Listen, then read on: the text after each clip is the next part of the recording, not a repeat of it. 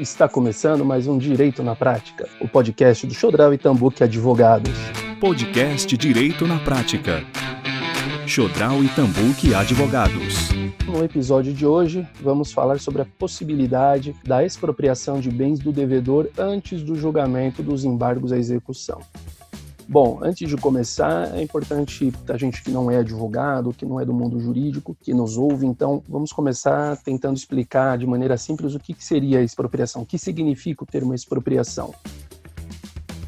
Em linhas gerais, expropriação configura um ato praticado pelo juiz, nos termos aqui que nós estamos definindo, a fim de transferir o bem do devedor a outra pessoa, no caso o credor, que tem como finalidade satisfazer o direito do credor, independentemente da sua anuência. Então, essa transferência do patrimônio dos bens do devedor para o credor para satisfação do crédito. Basicamente é isso. A expropriação é a retirada desse patrimônio dos bens para satisfazer o, o interesse do credor, o direito do credor melhor dizendo.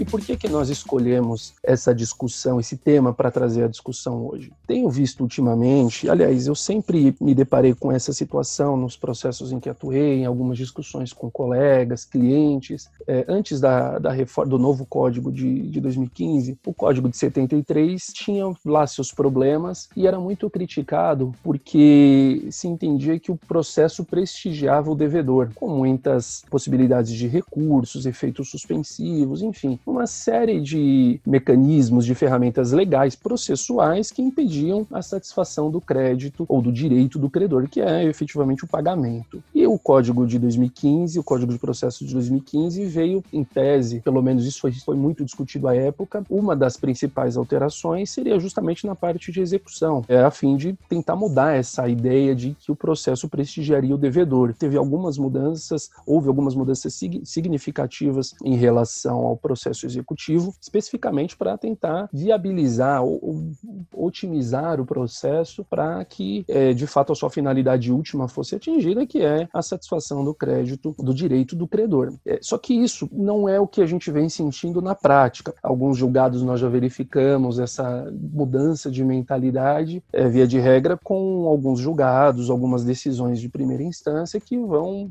ainda não entenderam essa nova dinâmica e vão e são contrárias ao espírito do novo Código Código de Processo Civil. E a próprio procedimento executivo em si, que em última análise nós vamos verificar, ele tem como, como escopo a satisfação do crédito. Isso nós vamos repetir até o final aqui do nosso podcast de hoje. E já adianto a nossa opinião, a minha particularmente, né? Acho que reflete também a opinião do escritório, mas a, a minha, Rodrigo Tambuque em especial, a, a minha opinião sobre isso.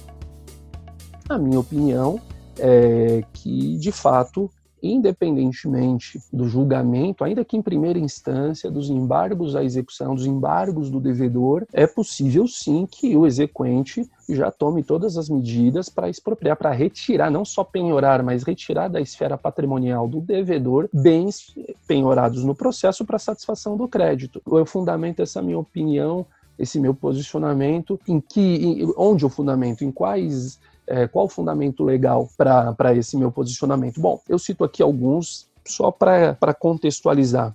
Existem aqui, pelo menos eu citei, eu, eu mencionei aqui três, quatro, cinco, funda cinco artigos do Código de Processo Civil que dizem basicamente a mesma coisa, que estão interligados, que dizem esses artigos do Código de Processo Civil dizem basicamente a mesma coisa no, no, no meu entendimento particular. Quais são esses artigos? O 525, parágrafo 6 do Código de Processo Civil, o 776, o 797, 903 e 919, todos do Código de Processo Civil. Bom, vamos começar pelo objetivo é, da execução. Como havia comentado, qual que é o objetivo principal da execução? É, o objetivo principal da execução é a satisfação do credor. E sim, a execução ela tem natureza satisfativa. E em razão disso, nós entendemos que a possibilidade é sim, é, existe essa possibilidade de alienação do bem penhorado ou dos bens penhorados antes dos embargos, do julgamento dos embargos à execução.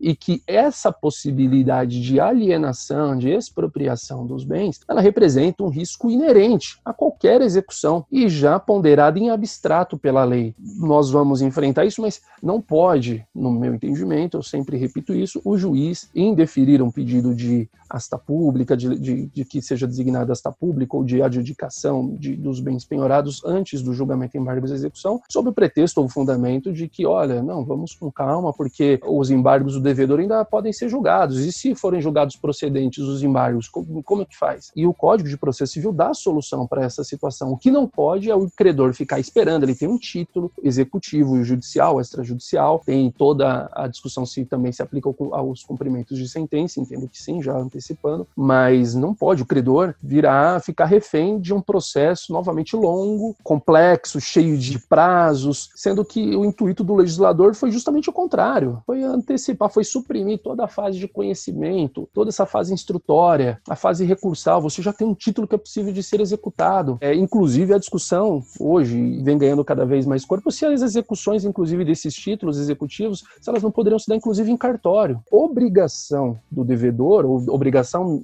melhor dizendo, é um ônus do devedor comprovar eventualmente o seu direito, que o título é nulo ou qualquer outro vício do título. Enquanto isso, o que prevalece é, é o título executivo e o direito do credor, tá? Então, é, nesse sentido, é que é, esse ponto é muito importante, pelo menos para mim. A, a, possibilidade de alienação do bem penhorado, ela representa o risco inerente a qualquer execução e já ponderado em abstrato pela lei. Não pode o juiz entender que já tem um risco aqui, então eu, eu não vou deferir essa medida antes do julgamento dos embargos. E ainda mais quando esses embargos não foram recebidos no efeito suspensivo. Aliás, principalmente nessa situação, né? Porque quando foi recebido no efeito suspensivo, esses atos expropriatórios, obviamente, ficam suspensos, é, à exceção dos atos de identificação, de, de, bens passíveis de penhora, avaliação, que não, não se sujeitam a esse efeito suspensivo. Mas é evidente também que se é, o efeito suspensivo não impede a busca é, por eventuais bens passíveis de penhora, a efetiva penhora desses bens, a avaliação desses bens, ela só suspende o quê? É, o efeito suspensivo só suspende o quê? Os atos expropriatórios. Logo, portanto, como diria um professor meu, logo, portanto, se não houve o efeito suspensivo, essa parte que ficava suspensa por esse efeito suspensivo atribuído aos embargos, ela cai. Ou seja, então agora, sem o efeito suspensivo, é permitido inclusive a expropriação. Pois bem, vale a pena aqui mencionar o que diz o 797, aí já começando com o nosso fundamento legal, que diz o seguinte, do Código de Processo Civil: ressalvado o caso de insolvência do devedor, em que tem lugar o concurso universal, realiza-se a execução no interesse do exequente, que adquire pela penhora o direito de preferência sobre os bens penhorados. Então, aqui, é, é apenas para contextualizar, que a execução realiza-se no interesse do exequente não pode o princípio da menor é, gravosidade é, em benefício do devedor prejudicar, em última análise, a, o direito do credor. O processo executivo se desenvolve em benefício, em favor do interesse do exequente. Também já vi algumas decisões em que o juiz fala: não, essa decisão aqui vai prejudicar o devedor. Ora, se não houver outro meio, que seja. O que não pode é prejudicar o credor. Enfim, então, esse o artigo 797 deixa muito claro isso. E, enfim, o princípio da menor onerosidade, então ele não pode pode é, comprometer o princípio do resultado. E, e, essa aplicação desse princípio da menor onerosidade só se justifica é naqueles casos é, em que se verificar a, a, uma, a existência de opções é, de atuação per, perfeitamente equivalentes. Quando não for o caso, o juiz não tem como é, prestigiar o princípio da menor gravosidade em detrimento do, da satisfação é, do direito do credor. Prosseguindo, o artigo 919 do Código de Processo Civil dispõe o seguinte: os embargos à execução não terão efeito suspensivo. Então, essa é a regra. A regra é que o artigo, que os embargos à execução não terão efeito suspensivo. Em raríssimas exceções e situações excepcionais, o, o magistrado pode atribuir efeito suspensivo, como nós mencionamos há pouco, e aí ter todos os efeitos desse efeito suspensivo que não impedem, e novamente, os atos de busca pelos, por, por bens, avaliação, enfim, penhora, busca, busca né, a identificação desses bens, a localização desses bens, a penhora, a efetiva avaliação, o que o efeito suspensivo é, é, impede é, são justamente os atos de expropriação. Então, a, a exceção a, a, essa regra é, do efeito suspensivo está prevista no parágrafo 1 do 919. Enfim, aqui eu não vou entrar na, na, na seara, tem enfim, o, até o parágrafo 5 do artigo 919 que trata desse assunto, mas por hora aqui nós precisamos apenas destacar, reiterar que o efeito, que os embargos, a execução não terão, via de regra, é a regra, efeito suspensivo. Prosseguindo, então o artigo 776 dispõe o seguinte: o exequente ressarcirá ao executado os danos que este sofreu, quando a sentença transitada em julgado declarar inexistente no todo ou em parte a obrigação que ensejou a execução. A possibilidade de expropriação de bens é consequência natural do processo executivo, não se constituindo causa suficiente autorizar o efeito suspensivo ou autorizar o juízo em deferimento, eventualmente já no curso do processo executivo, houve embargos de execução que não foram, os quais não foram recebidos no efeito suspensivo, o credor vai lá, pede designação de asta pública, pede é, adjudicação e o juiz indefere, falou, olha, não, é, pode ter a, haver a expropriação. Então, o artigo 776 deixa muito claro isso. Ora, caso isso aconteça, o que é uma possibilidade de fato, imagine que o devedor é, conseguiu demonstrar nos autos dos embargos de execução. Isso a doutrina, pelo menos aqui, Cássio Scarpinella, Nelson Neri, entre outros, é, destacam a possibilidade, nesse caso, o artigo 776 fala da indenização do exequente. O, o devedor não, não, não, reaverá o bem, ele terá direito à indenização contra o exequente. Está resolvida a situação, o código é claro, ele dispõe, vamos ler novamente, o exequente ressarcirá ao executado os danos que este sofreu quando a sentença transitada em julgado, ou seja, dos embargos ou de uma ação própria, é, declarar inexistente no todo ou em parte a obrigação que ensejou a execução. Então, poderíamos parar por aqui, seja em razão do, do, espírito da lei, interpretação teleológica, sistemática do próprio Código de Processo Civil, mas, mas não é só. O novo Código de Processo Civil ele foi de uma clareza solar, como nós dizemos no jargão jurídico, prestigiando a satisfação do crédito do, do, credor, visando sempre acabar com a utilização do próprio processo pelo devedor para frustrar o direito do credor, que é, enfim, exatamente o que acontece em muitos dos casos. O devedor se utiliza do processo como se fosse um direito seu. O credor busca o judiciário, bom, eu tenho direito, ele acaba tendo uma, uma situação inversa. O devedor acaba se valendo do processo para não pagar. E o 903, eh, nesse sentido, complementando inclusive o 776, 919 que nós citamos, ele diz o seguinte: qualquer que seja a modalidade de leilão e aqui eu me permita leilão ou expropriação em geral, pode ser inclusive adjudicação, como nós mencionamos. É minha interpretação. É assinado o auto pelo juiz, pelo arrematante pelo leiloeiro, a arrematação será considerada perfeita, acabada e irretratável, ainda que venham a ser julgados procedentes os embargos do executado ou ação autônoma de que trata o parágrafo 4 desse artigo, assegurada a possibilidade de reparação pelos prejuízos sofridos. Ora, o que diz aqui esse artigo? Novamente, a mesma mesma coisa. O 903 deixa muito claro, não há interpretação possível aqui que não seja essa. É, eu sempre bato muito na, na, na clareza do texto, quando a, o texto é muito claro, o texto legal é muito claro, a intenção do legislador foi aquela, e aí o, o, o judiciário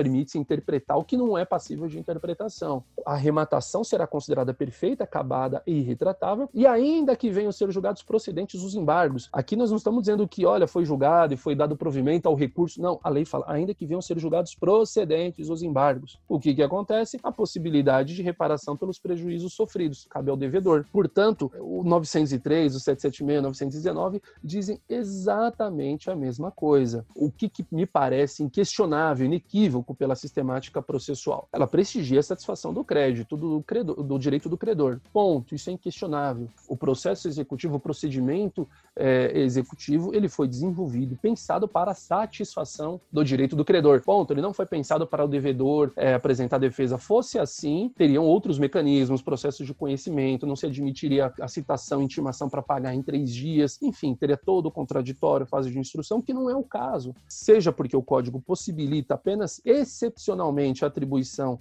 de efeito suspensivo aos embargos de execução, como nós mencionamos acima, apenas excepcionalmente. A regra é sem efeito suspensivo, porque o código exclui o, direito, o efeito suspensivo obrigatório em recursos de apelação, ou seja, é para possibilitar a expropriação de bens executados, ainda que pendente de julgamento embargos à execução, é, possibilita o devedor possa valer-se de ação autônoma contra o credor, nos casos do 776 903 que nós mencionamos acima, caso é, haja algum prejuízo ou haja reversão. Então, o, o que o que nós entendemos aqui é que a pendência de julgamento de embargo de execução não pode impedir, de maneira alguma, a expropriação de bens do devedor para fins de satisfação do seu direito, é, do direito do credor.